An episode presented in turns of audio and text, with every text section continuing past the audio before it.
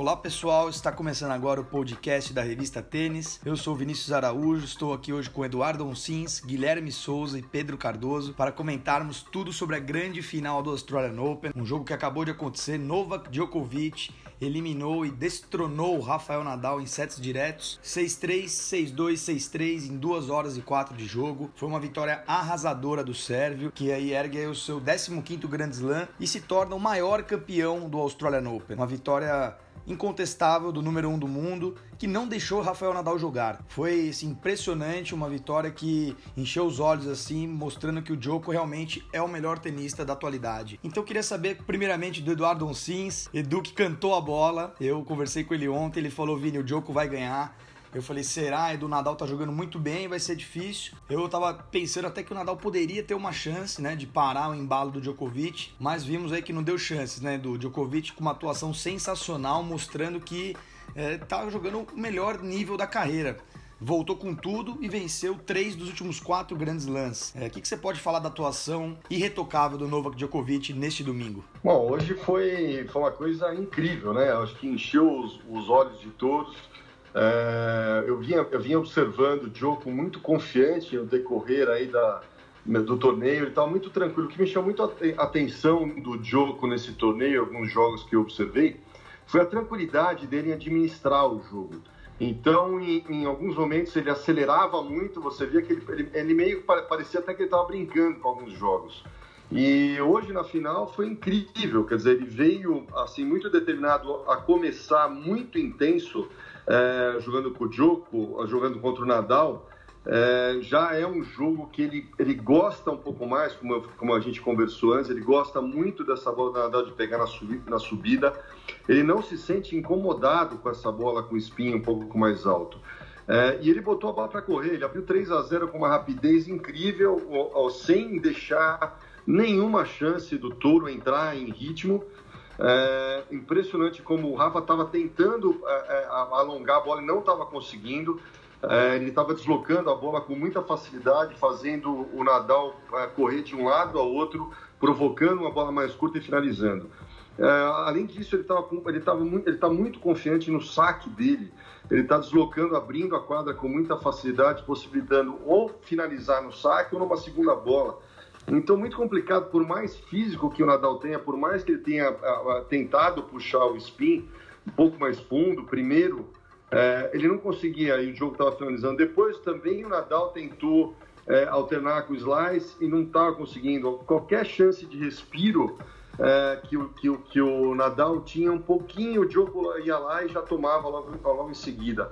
É muito impressionante é, o primeiro set, como ele administrou com uma autoridade incrível.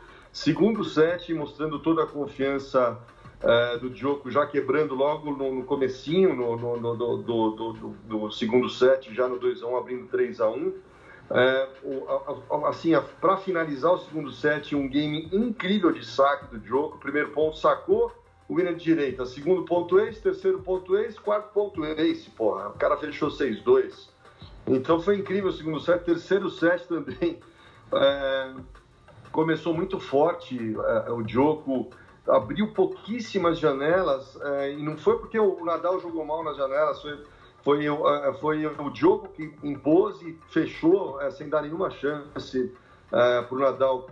O, o Djoko sempre, o que me chamou a atenção também, falando um diferencial que eu observei desde o começo do jogo, é, é, é, o Djoko sempre estava adivinhando onde o, Natal, onde o Nadal ia apressar a leitura do Djoko em relação às bolas mais apertadas, mais velozes do Nadal estava muito rápido, ele estava antecipando com muita facilidade.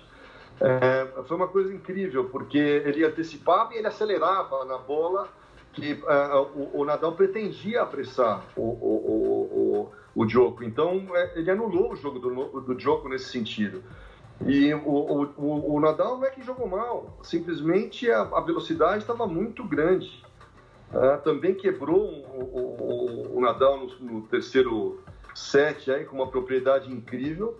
Uh, foi, olha, foi realmente impressionante. O Nadal tentou esliçar algumas vezes, puxar para frente, Djoko uh, acelerava.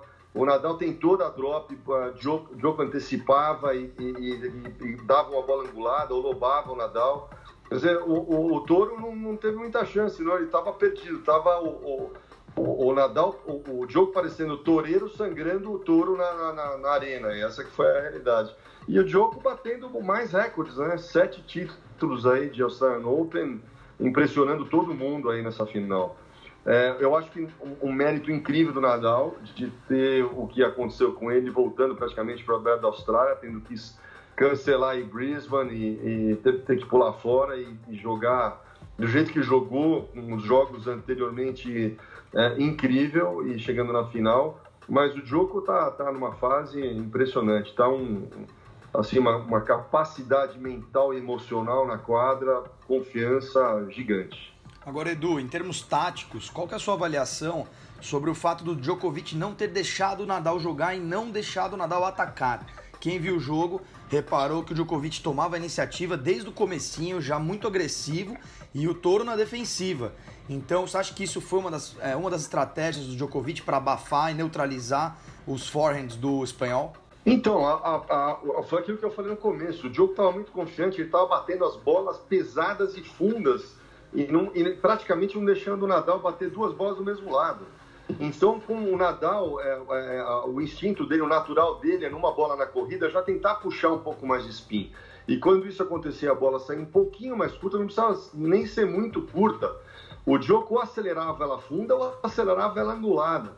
Então, praticamente ele deixou o, o, o Rafa com uma alternativa. Ou eu vou mais para a bola, ou eu tento alternar isso aí com slice ou curto. Ele tentou isso e não conseguiu. Então ele fez o Nadal, o jogo fez o Nadal sair da zona de conforto dele e tentar bater uma bola é, é, mais veloz, com menos spin, tentando afundar mais.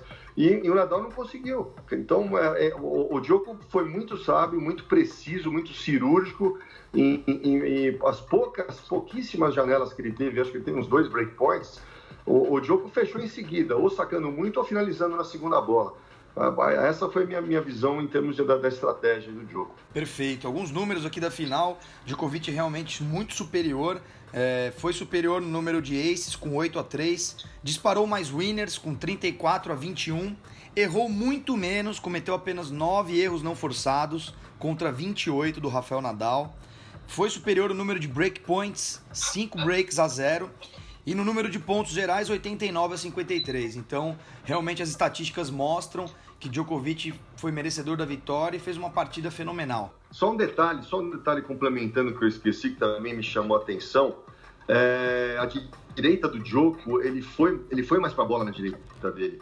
É, tanto finalizando com bolas fundas, quanto uma bola que ele faz muito bem. É, ele faz uma leitura depois de abrir uma bola funda, é, cruzada, ele vai com uma outra bola mais angulada, curta, puxando para fora, praticamente dando vários winners desse jeito. Isso me chamou muito, muito atenção é, no, no, jogo do jogo, fez também um, um, diferencial grande. Sem dúvida, Edu. E você, Gui, o que, que você achou dessa final? É, comentei agora sobre os números. Realmente foi uma vitória avassaladora, né? Não, não deu chances para o Nadal. O que, que, você, que, que você acha da partida e quem pode parar no Novak Djokovic nessa temporada? Bom dia, Vini. Bom dia, Edu, Pedro e todo mundo que está escutando o podcast da revista Tênis. Eu acho que é, finais de Grand Slam são decididas geralmente não só pela qualidade técnica, mas às vezes pelo número de erros que a pessoa deixa de cometer, né? Uma estatística, uma, um número que eu acabei de ver aqui no, no Twitter, o Djokovic ele fez 133 erros não forçados nas quatro primeiras partidas do Australian Open desse ano. 50 só na partida contra o Medvedev, foi, foi bem duro, assim. É, só que nessas fases finais, quartas, semi e a final, foram apenas 23. Então mostra como ele é um cara que é decisivo. Ele gosta desses grandes jogos, se motiva pelos títulos, pelas finais, pelos jogos contra os tenistas do topo, como Nadal, como Federer, enfim. É, é um cara que é apaixonado, tem, tem um amor pelo tênis mesmo. Então, é, é, a partida realmente, acho que ninguém aqui estava esperando é, é, que fosse ser dessa maneira. Eu imaginei um duelo de cinco sets, ou pelo menos quatro sets, mas foi incrível, foi avassalador. É difícil a gente até colocar em palavras. O que o Nadal fez com o Tsitsipas, que para mim já foi algo surpreendente, o Djokovic fez com ele. Então, vai muito de estudo, de entender como é que o adversário joga, entender o momento do adversário, e mesmo assim, é, é, bolar uma estratégia, achar um, um, buraco no jogo do adversário e o Djokovic foi espetacular. Não tem palavras para definir isso. Então acho que vale muito a gente parabenizar. É, é um título é, merecido. Ele foi crescendo em volta do torneio. E obviamente, o cara que ganha pela terceira vez seguida, né, três títulos de Grand Slam na sequência é, é incrível. É, é, algo avassalador, é algo que só Novak Djokovic consegue fazer. Agora, para a sequência da temporada, da forma como ele vem jogando, eu acho difícil ele, ele ser batido. A exceção do Saibro, que no Saibro a, a história é outra e Nadal é, eventualmente pode vencê-lo, né? Mas se ele continuar jogando tão bem e, e fazer, é, fazer bem essa conversão agora para Gira de Saibro, girar a chavinha mesmo, acho que vem favorito também, quem sabe, para para, enfim, conquistar os títulos nos Masters e brigar forte pelo título do, de Roland Garros. É, eu concordo, acho que agora é, Indian Wells e Miami novamente vem com Djokovic mais do que favorito. E como você bem comentou, a temporada de Cyber, eu acredito que o Nadal, por ter começado jogado bem o ano, também vai vir forte.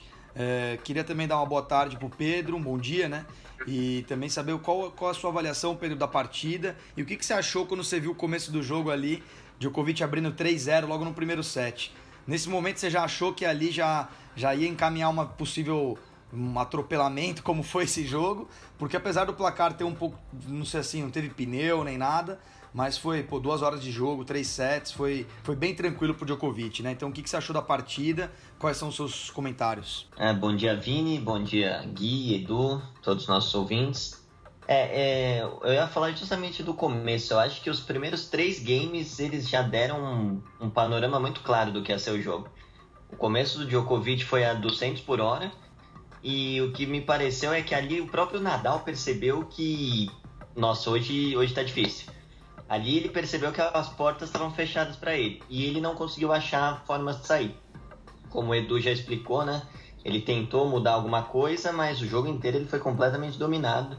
E eu acho que esse começo fez muita diferença, talvez até para a cabeça do Nadal, que faz muito tempo que não ganha do Djokovic fora do Saibro, né? Ele ganhou recentemente no Saibro, mas fora da terra ele não ganha há muito tempo mesmo, há alguns anos já. Então acho que ali até mentalmente para o Nadal foi bem duro ver o Djoko já começando com tudo. E, e foi o jogo mais rápido entre eles, né? Em jogo melhor de 5 sets. Então já dá uma amostra também do quão desequilibrado foi. E para quem esperava uma final como a de 2012, 5 sets, é, batalha, foi mais para Roland Garros 2015, né? Foi aquele jogo que o Djokovic passou por cima do Nadal mesmo no Cyber. Então acho que não tem muito o que dizer, o Djokovic teve muitos méritos, foi uma atuação incrível e fechou todas as portas, Nadal também não conseguiu sair, e aí foi o que a gente viu em quadra mesmo. Jogo na Austrália, acho que não, né, ele tem agora sete títulos, maior campeão, todos os méritos para ele. Sem dúvida, se o Nadal é o rei do Saibro, o rei de Roland Garros, Federer é o rei da grama, o dono de Wimbledon, o Djokovic sem dúvida é o rei da Austrália, é o melhor tenista de Melbourne, sete conquistas, se tornando aí isolado como o maior campeão do torneio. É, só um complemento, essa última que você comentou, Pedro, a última vitória do Nadal contra o Djokovic em quadradura foi no US Open 2013. Então faz um bom tempo ali que o, que o Toro Miura não sabe o que é derrotar o Nole em pisos duros. É, agora queria saber, Edu, se você puder fazer uma avaliação um pouco mais técnica para nós, o que, que, você achou do saque do Novak Djokovic? Realmente foram serviços impecáveis, não teve nenhum momento seu serviço quebrado e, e colocando muito bem na quadra, em, mandando nos pontos. É, você acha que isso foi parte também da estratégia dele? Dominar muito bem o serviço e não ser ameaçado no, nos games de saque? Olha, ele já vem sacando assim já de algum tempo. É, a receita do bolo dele, pro, do que ele achou para o saque, está excelente. Não é um saque a 200 por hora, mas é um saque cirúrgico. É, o saque aberto dele, principalmente nesse jogo contra o Nadal, já abria a oportunidade para ele, ele definir ou colocar o, o, o touro para correr na segunda bola. O saque no meio está muito preciso, ele está com uma regularidade muito grande do primeiro saque. E, e, detalhe, o segundo saque, ele está ele tá variando o segundo saque, tanto fazendo um saque mais kick quando ele, quando ele quer, quando ele precisa, quando ele acha necessário, quanto fazendo o saque mais relaxado, fazendo a bola correr mais. Então é difícil para quem está recebendo é, ganhar um ritmo na resposta de saque, que é, uma, que é uma das coisas principais do Nadal, e ele teve muita dificuldade em responder o saque do, do, do, do Djoko. O Nadal foi para trás, veio para frente, tentou abrir, ele, ele não se achava. O, o Djoko estava com a receita do bolo é, toda vez que ele sacou. Tanto é que praticamente ele ganhou todos os games ele com muita facilidade, com exceção acho que dois games que o Toro teve um pouco, teve um, um break, mas em seguida ele o jogo fechou a porta. Então essa receita de, desse saque, de, de, ele sacar bem, a gente observa que ele saca bem relaxado e ele procura sempre a colocação, tá, tá ajudando demais ele. Ah, o pulso do Joko lá em cima, é, tá difícil de fazer uma leitura do que ele vai fazer com o saque. Ele tá com, com assim, uma chicotada no último momento, é, escondendo bem o saque, se ele, se ele vai fazer no meio, fazer aberto ou fazer no corpo. É, então, realmente, isso já vem de algum tempo. É, ele, ele, vem ganhando confiança cada vez mais e isso está sendo um diferencial grande também também no jogo dele, como o resto, né? É, realmente o Djokovic está evoluindo. Quando a gente pensa que ele está dando uma estacionada, né, como foi justamente ano passado, após o Roland Garros, que ele até cogitou não jogar na grama, estava meio perdido. Aí o cara meu se encontrou, ganhou o Wimbledon, ganhou o US Open e agora o Australian Open. E ainda assim foi para final em Paris e final do ATP Finals. Então uma sequência fenomenal do Djokovic e agora já mostra para todo mundo o que, que ele vai brigar esse ano, né? Mostra que vai vir como grande favorito. Agora falando um pouco do Nadal, uh, queria saber do Gui o que, que ele achou da atuação do Toro até a final e se você acha que vai como um aprendizado, porque se ele vence esse jogo, se tornaria né, o único tenista na era aberta com ao mínimo duas conquistas de grandes lãs, mas não foi dessa vez, vai ter que esperar mais um ano. Você acha que o Nadal ainda vai conseguir esse segundo título, Gui, na Austrália? Olha, Vini, eu acho muito difícil a gente duvidar desses três jogadores maravilhosos e, enfim, os maiores da história que a gente pode ver, né? No, o Djokovic, o Federer e o Nadal. É, quanto ao Nadal, a campanha dele foi espetacular durante todo o torneio, a exceção da final que encontrou um cara que também estava numa fase, está numa fase brilhante, que é o Djokovic, mas ele é, é, jogou muito bem em todas as partidas. Ele, a exceção da estreia que teve um pouquinho mais de dificuldade, ele contra o Duckworth, né, o australiano, ele jogou assim de forma arrasadora, não deu chances para jogadores muito bons com quem ele jogou.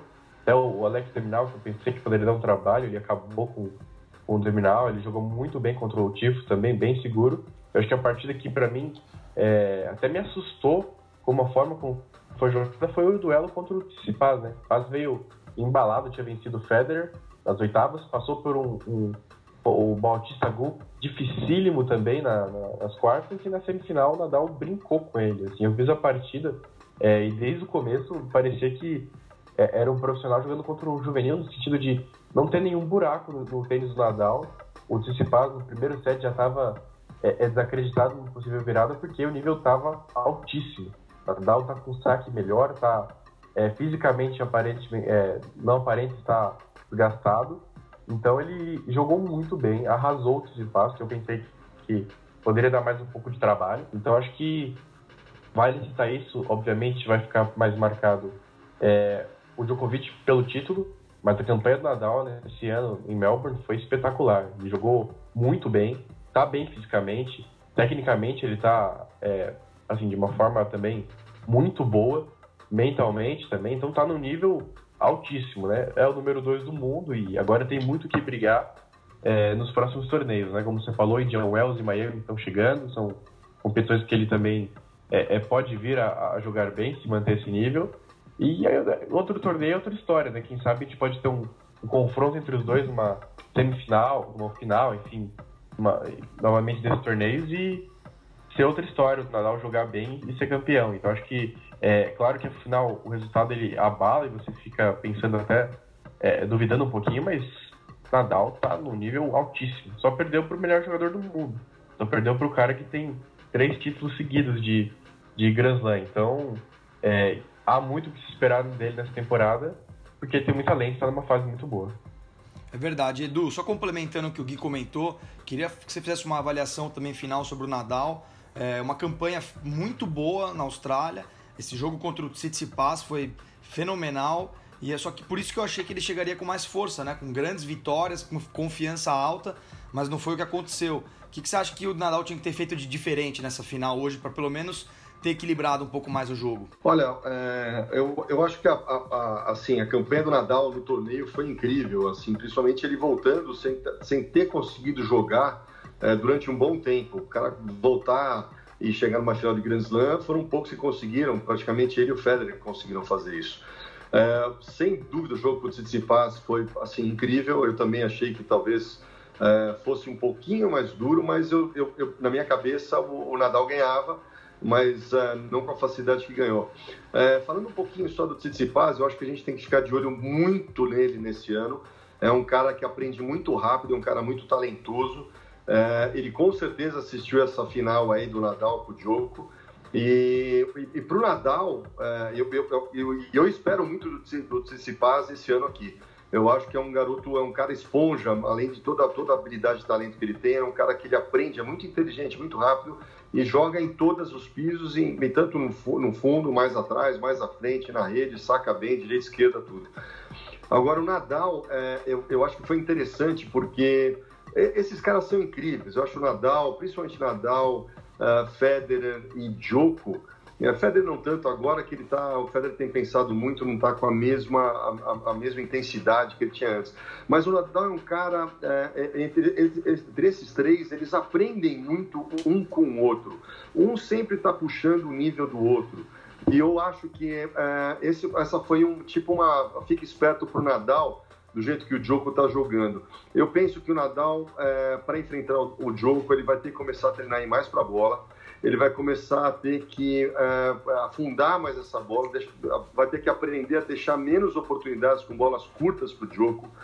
É, eu acho uma, uma, estratégia interessante do Nadal jogar com o Djoko, ele alternar ângulos, é, bolas fundas, slices para quebrar esse ritmo de batida do Djoko. O Djoko, quanto mais você bate, mais ritmo ele pega ele distribui a bola muito bem. Então, é, o, o, o, Toro vai ter que achar essa forma, porque na pancada, na hora que o, o Joe começa a distribuir e fazer a bola andar com o Nadal, ele acaba deixando uma bola mais curta com o spin e o Joe toma muito bem proveito disso.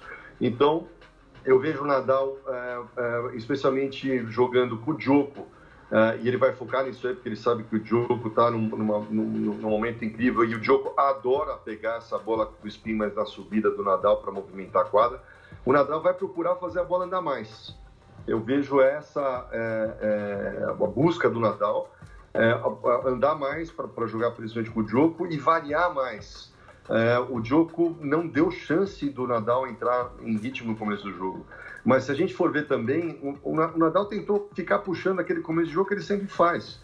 Então o Djoko entrou mais preparado para o início de jogo é, contra o Nadal né, nessa final, mais intenso, já muito mais determinado, e, e o, o, o, Toro entrou tipo, vou jogar com o Djoko, que o jogo que eu sempre joguei, entendeu? E ele tomou um susto e não conseguiu entrar em jogo. Então eu vejo o Nadal, assim, o Nadal é um destinado, é um competidor incrível, e eu espero é, que o Nadal tome esse jogo como, como um estímulo para também achar, um, achar uma janela, achar um, um caminho, achar uma fórmula é, dentro disso que, que, eu acabei de falar agora para jogar com o jogo. Com o jogo. Vai ser bem interessante, se, principalmente vocês falaram em Miami, agora esses próximos torneios, vai ser interessante de, de observar. E vamos ficar de olho no, no Tsitsipas. Eu acho que é, é um cara que tem tudo aí para evoluir muito em termos de conquistas e ranking esse ano. Boa. Edu, você tem mais algum complemento sobre a chave masculina? Alguma coisa que você queira falar sobre o simples masculino do Australian Open? Olha, é, só voltando àquilo que, que o Gui e o Pedro falaram, é, foi impressionante a, a, assim, a, desenvoltura do, do Nadal, a intensidade que ele jogou até a final. Eu, eu acho que ele não esperava que ia tomar um ralo desse, porque durante o, o torneio o, o, o, o jogo teve jogos mais difíceis do que o Nadal. Então, é, o Nadal veio com uma campanha incrível. Até você, a gente comentava, né, você falava, não, o Nadal acho que vai ganhar. E eu falava pra você, cara, eu tô vendo jogo, um jogo diferente. Alguns momentos do, do torneio, o cara tá acelerando de uma maneira que eu nunca vi. Eu falei, o Nadal tá intenso. Cara, mas o Nadal, o jogo, o, o jogo do jogo com o Nadal encaixa. Assim, é o único cara que gosta de bater na bola do Nadal. O resto, a bola do Nadal incomoda demais pelo fato de, ser canhoto, pelo fato de ter o giro de, de, de forno que ele tem, que é um absurdo. E, mas eu tô, eu tô com muita expectativa. Vamos ver os próximos torneios. Eu quero, eu quero ver o Nadal, o que, que ele vai trazer pra gente aí nos próximos torneios. Boa, Edu, maravilha.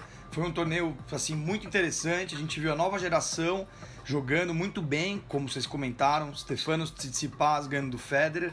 Por outro lado, também vimos a velha geração, né, o, o Big Three agora, que é composto né, praticamente pelos finalistas, Djokovic e Nadal, destronando a nova geração, os garotos que pegaram pela frente. Então foi um torneio fantástico. E vamos falar agora sobre o feminino, né? Porque ontem, a, no, no, neste sábado, a japonesa Naomi Osaka sagrou-se campeã do Australian Open e se tornou a nova número um do mundo do tênis. É, como o Edu brinca, né? A Samurai Osaka, mostrando que vai longe ainda no circuito. E queria, para começar esse quadro, que o Pedro, é, que cobriu esse jogo para a revista Tênis, contasse para nós, fizesse um relato de como foi a final e a vitória muito boa da Osaka contra a Kvitova. É, pois é, foi, foi um grande jogo, né? As duas jogaram muito bem. O, o primeiro set foi muito equilibrado, as duas mantendo os games de saque com alguma tranquilidade. É, sacando muito bem, né? A Osaka tem um saque muito bom, principalmente nos momentos de pressão. Ela chega um 30 iguais, um breakpoint contra, ela acha um ace. E a Kvitova também extremamente agressiva. É, no tiebreak do primeiro set, a Kvitova falhou bastante. E aí a Osaka se aproveitou. Kvitova perdeu alguns pontos em erros não forçados. E aí a Osaka aproveitou. E aí o segundo set foi aquele drama que a gente acompanhou, né? Aquela reta final, Osaka na frente, 5-3, 0-40, 3 match points para fechar no saque da Kvitova. A Tcheca se salvou, conseguiu confirmar e aí a Osaka é, desapareceu do jogo até o fim do set perdeu dois games de saque sem nenhuma dificuldade, fazendo dupla falta, errando bola. E aí foi aquela virada incrível da Kvitova. Até se imaginava que, de repente, o terceiro set, a Osaka, como ela iria reagir, né? Se ela ia continuar sentindo a perda do segundo set ou se ia voltar, e ela voltou. E de novo ela teve a mesma situação, ela teve 0,40 para quebrar e sacar para fechar, se não me engano, não concluiu mas dessa vez ela teve a força mental que ela vem mostrando desde o US Open, ser extremamente sólida mentalmente, né? É, aquela final contra a Serena no US Open, ela já tinha mostrado toda aquela confusão, a Serena brigando com o juiz e ela na dela, mantendo foco. E, bom, Osaka, 21 anos, número 1 um do mundo, dois slams consecutivos, é a primeira jogadora desde a Capriati lá atrás a conseguir ganhar seus dois primeiros slams de forma consecutiva é, é como você disse, é muito futuro. É, 21 anos e número 1 um do mundo. Acho que isso já resume bem, não tem muito o que falar da Osaka. É um futuro gigantesco. Pô, sem dúvida, né, Edu? Você sempre falou da Osaka, desde que a gente viu lá ela ganhar Indian Wells ano passado. O Edu Onsins comenta aqui no podcast e no Twitter e nos canais dele, sempre falando: pô, acho que a Osaka vai ser uma tenista que vai chegar lá. Ela é uma tenista de campeã mesmo, com o DNA de, de verdadeira campeã do tênis. Então, Edu, primeiramente, imagino que você tenha ficado orgulhoso da Samurai e o que, que você pode analisar tecnicamente, taticamente da final contra a Kvitova, que também é outra grande jogadora, diga-se de passagem. É, olha, é, falar da, da Osaka para mim é, assim, é incrível. Ela é, ela é minha jogadora favorita desde que eu vi ela jogar a primeira vez em Indian Wells. É, me impressionou demais é, tudo aquilo que eu sempre venho comentando, da capacidade dela de de se concentrar, focar totalmente, se isolar totalmente para jogar o jogo e, e, desenvolver todo o potencial dela na plenitude. É uma coisa incrível como ela, assim, ela meio que transcende a, a concentração dela de uma forma que ela praticamente vira o jogo, uh, ela se integra de uma maneira com, com, com o adversário, os pontos, que ela é, é incrível. É, é, especificamente nessa final, é, no começo do jogo, a Kvitova veio muito bem, é, na minha cabeça, o que eu observo que ela sabia que ela, tem que, ela teria que sacar muito bem, principalmente com um, um aproveitamento gigante de primeiro saque, porque ela tem consciência que a Osaka é bem mais rápida que ela no fundo da quadra. Ah, com toda a evolução, com toda essa recuperação é, que a Petra teve, mesmo assim, ela, ela não tem a, a, a, o mesmo biotipo, a mesma velocidade de perna, a mesma é, antecipação que a Osaka tem. É, a Petra começou com uma, com uma leve vantagem no começo do jogo por ser canhota. É sempre difícil, por melhor que você responda, é, é, você tem uma certa dificuldade nos primeiros games para se adaptar, principalmente se você jogou todos os jogos anteriores contra, contra destra. E a Petra, além de ser canhota, ela saca muito bem, ela varia muito bem. Então ela começou no primeiro, no, no, no, no primeiro set é, variando bem o saque, metendo bem o primeiro saque, muitas vezes também no segundo saque, sacando no corpo da, da, da Osaka. E a Osaka estava sentindo um pouquinho de dificuldade no início do, do, do, do, no primeiro set.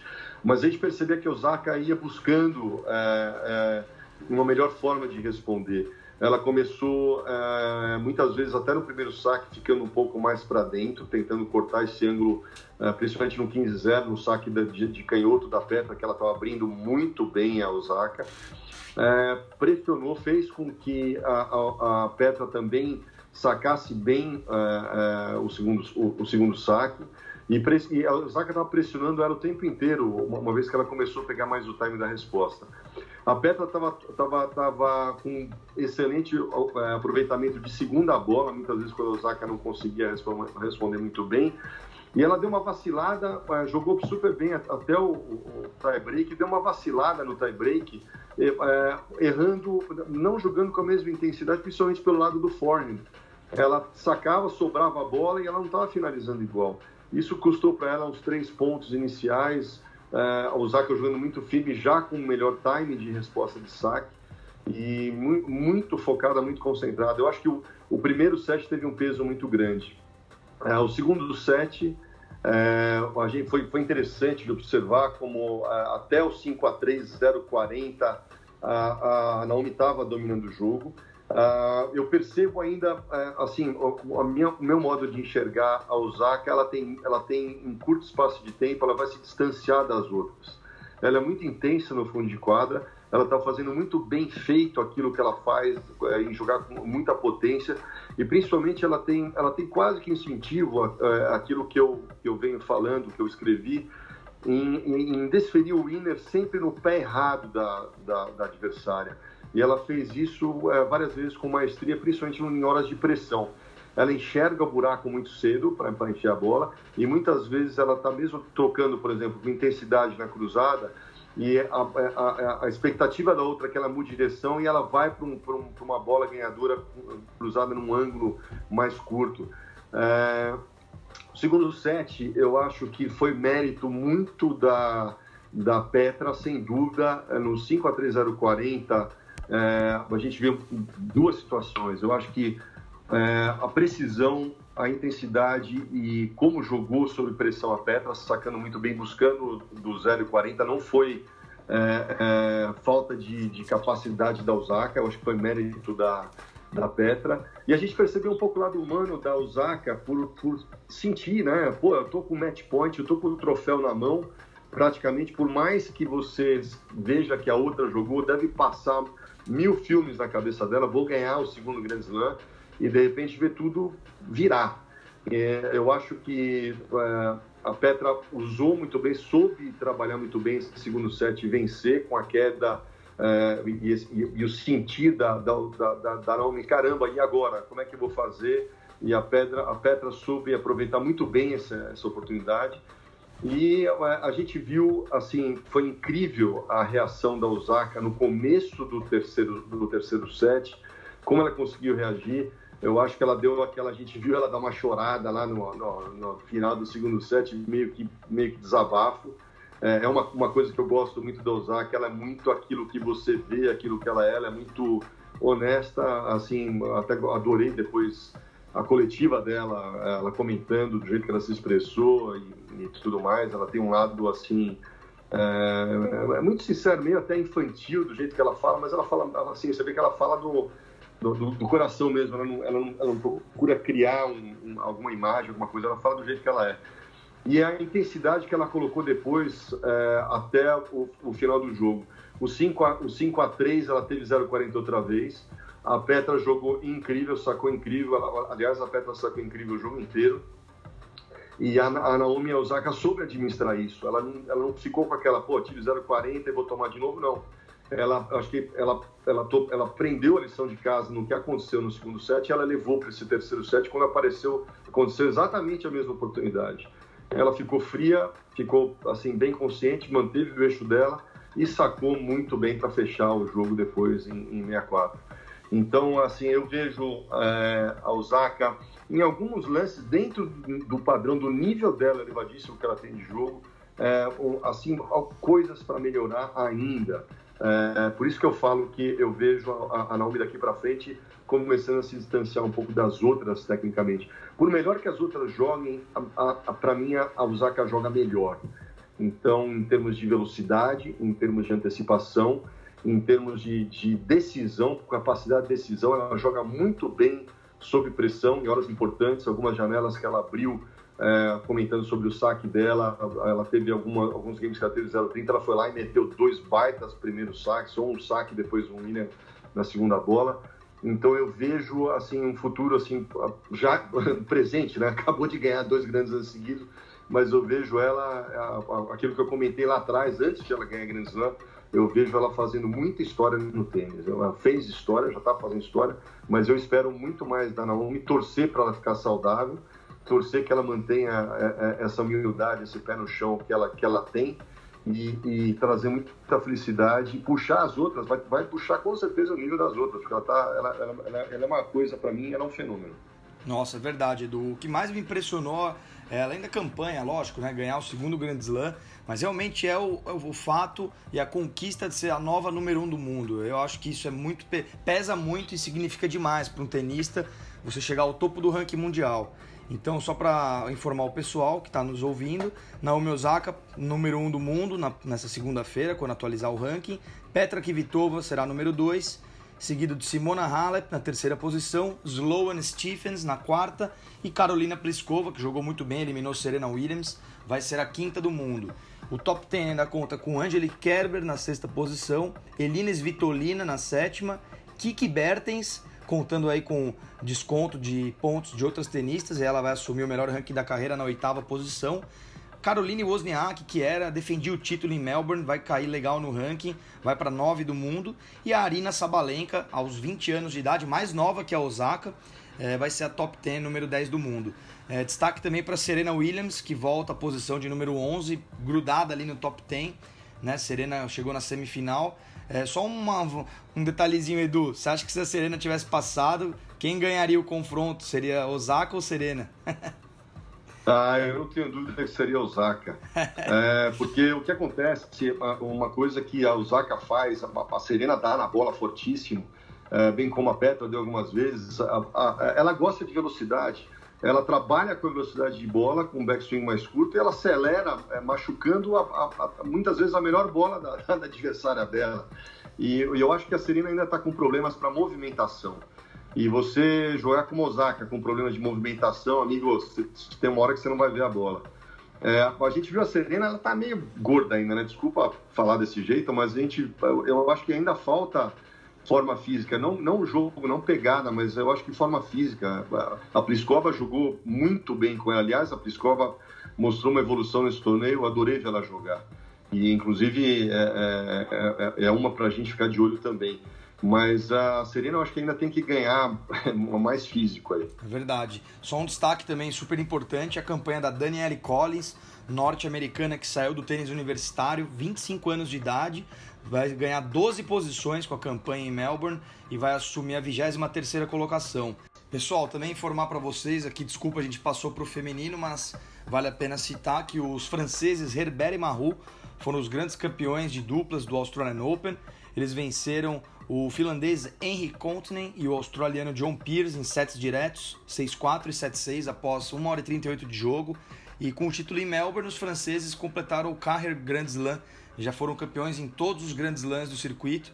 Então mostrando aí que eles têm um entrosamento fantástico e jogam muito tênis, né? Herbert e Marru aí chegando firme, começando o ano com tudo, mostrando que eles vão vir fortes para brigar no topo esse ano, né? É, o Bruno Soares fez uma campanha boa com o Jamie Murray e o Marcelo Melo não jogou o Australian Open. Então esse foi o saldo das duplas. É, lembrando o pessoal também que essa semana estaremos é, em Uberlândia a partir de sexta-feira, acompanhando em loco a Copa Davis, Brasil contra a Bélgica. Estaremos lá apoiando nossa equipe brasileira e traremos grandes novidades para todo mundo que acompanha os canais da revista Tênis, direto de Uberlândia. Então fiquem ligados. Pessoal, foi um podcast muito bacana. Analisamos aí basicamente a final entre Novak Djokovic e Rafael Nadal, também um pouco dos destaques do masculino e os principais destaques do feminino. Queria agradecer a todos os ouvintes, todos os seguidores que acompanham nosso trabalho na revista Tênis, também é, a galera que acompanha o Edu Onsins nos canais dele, muita informação legal. Então, Edu, queria deixar um abraço para você, agradecer pela, pelos comentários, as análises. É muito legal ter você com a gente aqui no podcast. E o Australian Open já está na conta, primeiro Grand Slam da temporada já acabou. Vamos ficar de olho agora na Copa Davis, né? Ah, bom, bom, brigadão Vini, brigadão é, Gui, Pedro, é um prazer sempre estar tá junto no, nesse podcast aí que a gente faz com tanto carinho. E um momento incrível do tênis, eu acho que a gente vê a evolução, tanto no masculino como no feminino, esse esporte não para, ele continua evoluindo, continua é, com a, a, novos limites a serem alcançados pelos jogadores e estimula muito a gente a estar tá observando e estar tá fazendo uma leitura do que vem acontecendo no jogo e com os jogadores. Então tá, tá, muito, tá muito gostoso, muito interessante esse início de ano. Eu acho que a gente tem muito aí pela, esse ano aqui para acompanhar e pode ser que a gente tenha muitas surpresas aí também. Vamos, vamos, vamos continuar firme. Agradecer a audiência, que eu acho que é, aos comentários também. E obrigadão pela audiência também nas minhas colunas e nos vídeos que a gente faz com tanto carinho aí e acaba colocando com bastante detalhe para o pessoal seguir aí. Um abração para todos e até a próxima. Grande Eduardo Sims, mito do tênis, entende demais. Muito obrigado. E pessoal, fiquem ligados nos canais do Edu, no Twitter, arroba Eduardo no Instagram, arroba EduOnsins, e também no blog dele, eduonsins.com. Queria agradecer o Guilherme Souza pela parceria ao longo dessas duas semanas. Primeiro Grande Slam da temporada já foi, né, Gui? Mas tem muito pela frente ainda. Com certeza, vi. O Australian Open foi um torneio incrível, é, muitos jogos bacanas, muitas surpresas. Mas o mundo tênis não para, a gente vai ter mais jogos legais, mais campeonatos, né? Você disse a Copa Davis, então fique atento aí você, nosso ouvinte, esqueça de indicar para seus amigos que possam escutar o nosso podcast também, que tem muito tênis aí em 2019. É isso aí, Gui. Fevereiro é um mês que promete, hein? Depois da Copa Davis, a gente vai ter o Rio Open, Brasil Open. Então, muitos torneios em loco aqui no Brasil. Momento da gente apoiar os nossos brasileiros e trazer todas as novidades. E por fim, queria deixar um abraço pro Pedro, que está fazendo um trabalho muito bacana. Ele que tem também um Twitter chamado Raquete na Mão. Então, quem quiser seguir o Pedro no Twitter, ver as novidades do tênis, também pode seguir lá. Valeu, Pedrão. Foi muito bacana estar com você agora nesse Australian Open. Valeu, Vini. Valeu, Edu, Gui aí pelo papo. É, um prazer foi meu de poder participar aí dessa cobertura. O Australian Open é um slam fantástico. É, em que pese o horário que é cruel com, com os brasileiros por conta das madrugadas, mas eu, particularmente é um slam que eu gosto demais, acho o nível do jogo sempre muito alto. E, e segue, segue a temporada. Temos o Davis agora essa semana, o Brasil com boas chances depois da convocação da Bélgica, né, que não é das mais fortes. Depois Brasil Open, Rio Open e toda a temporada aí pela frente, vamos com tudo. É isso aí, Pedrão. Muito obrigado, pessoal. Só falar o ranking, né? O top 10 também do masculino, falei do feminino. Vai começar nessa segunda o ranking mundial com Novak Djokovic, Rafael Nadal, Alexander Zverev, subindo para número 3 do mundo, seguido por Juan Martín Del Potro, Kevin Anderson, Roger Federer, amargando uma queda para a sexta posição, Kenny Shikori, Dominic Thiem, John Isner e Marin Cilic. Destaque também para Stefanos Tsitsipas, que vai subir três posições para 12 do mundo. Também o Alex Daminor, batendo o melhor ranking da carreira, 28. Francis Tiafoe, também batendo a melhor marca, 30 do mundo. Então, assim, e o Lucas Puir também, que foi semifinalista, subindo 14 postos para 17 do mundo. Então, continuem ligados nos canais da revista Tênis. A gente vai estar sempre trazendo as novidades dos rankings, dos torneios e, como a gente comentou, Copa Davis essa semana. Pessoal, voltaremos aí com um resumo da Davis na semana que vem. Um grande abraço a todos. Muito obrigado pela audiência nessas duas semanas de Australian Open e nos vemos em breve. Um forte abraço.